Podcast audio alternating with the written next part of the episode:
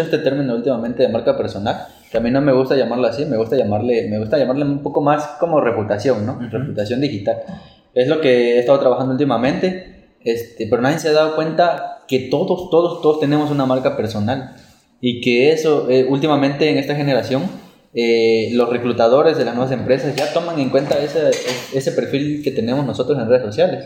Últimamente ya es como que te, te mandan solicitudes y te piden tu Facebook, algunos, este, lo más, los que saben un poquito más sobre esto. Si tú fueras un poco más constante en tus, en tus, con tu contenido, ¿no? Y un poco más elaborado, podrías realmente llegar a ser y llegar a muchas personas.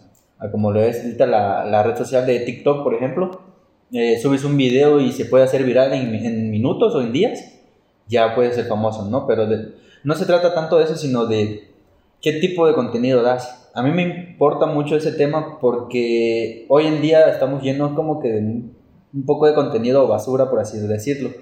Eh, no sé, noticias, cosas así. En lo personal a mí no me late.